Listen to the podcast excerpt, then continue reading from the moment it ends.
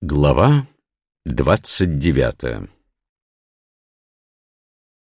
Кто действует, сильно желая завладеть Вселенной, тот никогда не достигнет желаемого, потому что Вселенная есть божественное орудие, поэтому распоряжаться ее судьбою никто не вправе.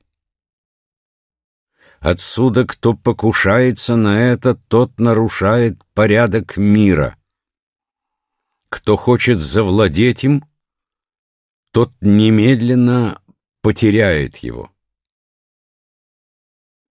Вообще вещи идут вперед или назад, воют или дуют, сильны или слабы, несутся или же останавливаются на одном месте.